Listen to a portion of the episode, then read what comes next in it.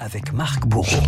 Marc, une semaine hein, pour tenter de résorber la fracture. Gérald Darmanin entame aujourd'hui un déplacement en Nouvelle-Calédonie autour de l'avenir institutionnel du territoire. Mission périlleuse car les relations ont toujours été très tendues entre le Caillou et la métropole.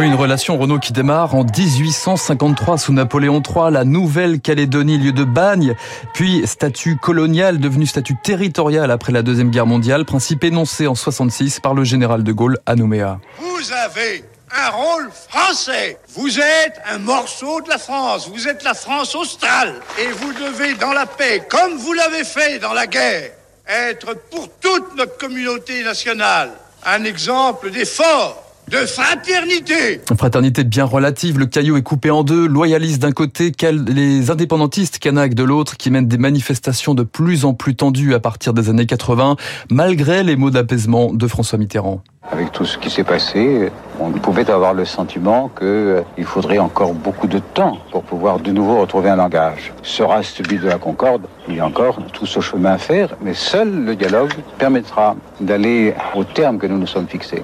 Trois gendarmes massacrés à l'arme blanche en Nouvelle-Calédonie, c'est le bilan de l'opération Commando menée très tôt ce matin par les indépendantistes kanaks. Et pourtant, le 22 avril 88, en pleine élection présidentielle, un commando du FLNKS prend 16 gendarmes en otage et les emmène à travers la brousse. Paris ordonne l'état de siège. 200 hommes ont été envoyés en renfort de Nouméa. Par rotation, les hélicoptères Puma chargés d'hommes se sont rendus sur les lieux. Côté indépendantiste, une seule affirmation, c'était prévisible. Monsieur Ponce, il a une grande responsabilité dans tout ça. Il a voulu dire que les Kanaks n'existent pas, que nous ne sommes pas le peuple indigène. On ne dit pas ça des peuples agricoles comme nous, que nous ne sommes pas liés à la terre ça va continuer.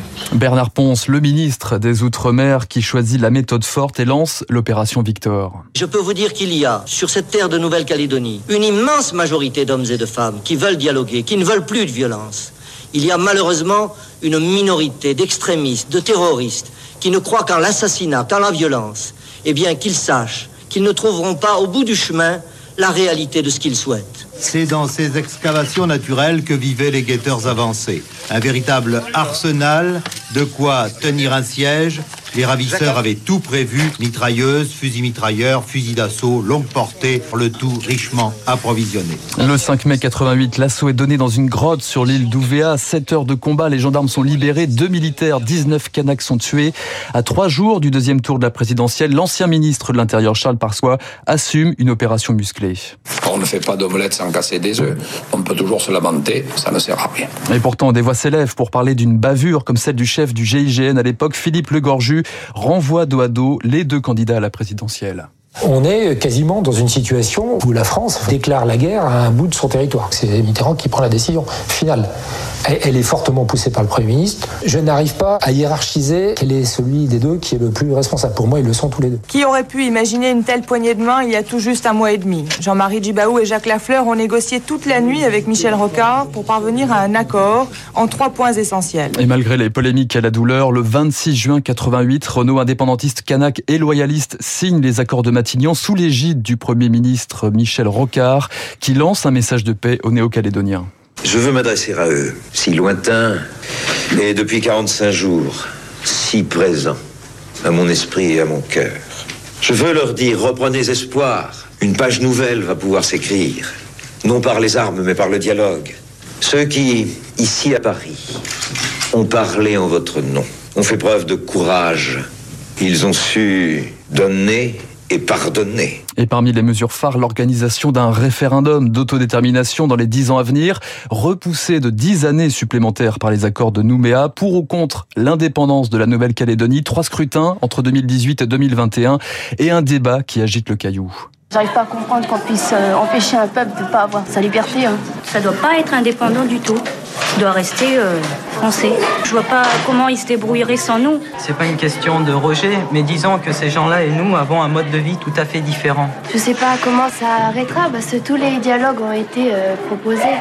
Et pourtant, ça n'a rien changé. Mais le regard de Paris diverge aussi à l'approche des référendums entre des positions affirmées sous Nicolas Sarkozy. Tout le combat politique depuis les origines pousse chez moi à croire au maintien de la Calédonie dans la France. Et une certaine neutralité sous François Hollande. L'État sera jusqu'au bout partenaire pour que les Calédoniens aient le dernier mot pour déterminer leur destin. Et par trois fois, c'est le non à l'indépendance qui l'emporte. Dernier scrutin en date décembre dernier. Résultat salué par Emmanuel Macron. Ce soir, la France est plus belle car la Nouvelle-Calédonie a décidé d'y rester. Mais un dernier scrutin boycotté massivement par les Kanaks qui s'estiment toujours citoyens de seconde zone. Le Caillou et la France et Paris, des rancœurs, des traumatismes, des plaies que le ministre de l'Intérieur Gérald Darmanin va tenter de refermer. Effectivement, voyage pendant plus d'une semaine en Nouvelle-Calédonie pour Gérald Darmanin. Le journal imprévisible présenté et fabriqué de toutes pièces par Marc Bourreau. Merci Marc, je vous dis euh, bien sûr à demain. Il est 7h53 sur Radio Classique. Je vous rappelle les invités de la matinale à 8h05 nous serons avec Joachim Feyou, ancien directeur des prisons de Fresnes et de Flory-Mérogis pour évoquer la surpopulation en prison. Et puis à 8h15, dans les stars de l'info, c'est Geoffroy Roux de Bézieux qui sera l'invité de Guillaume Durand. Geoffroy Roux de Bézieux, le président du MEDEF. Dans un instant, nous allons retrouver, devinez qui? Eh bien, David Barrault pour son décryptage. À tout de suite.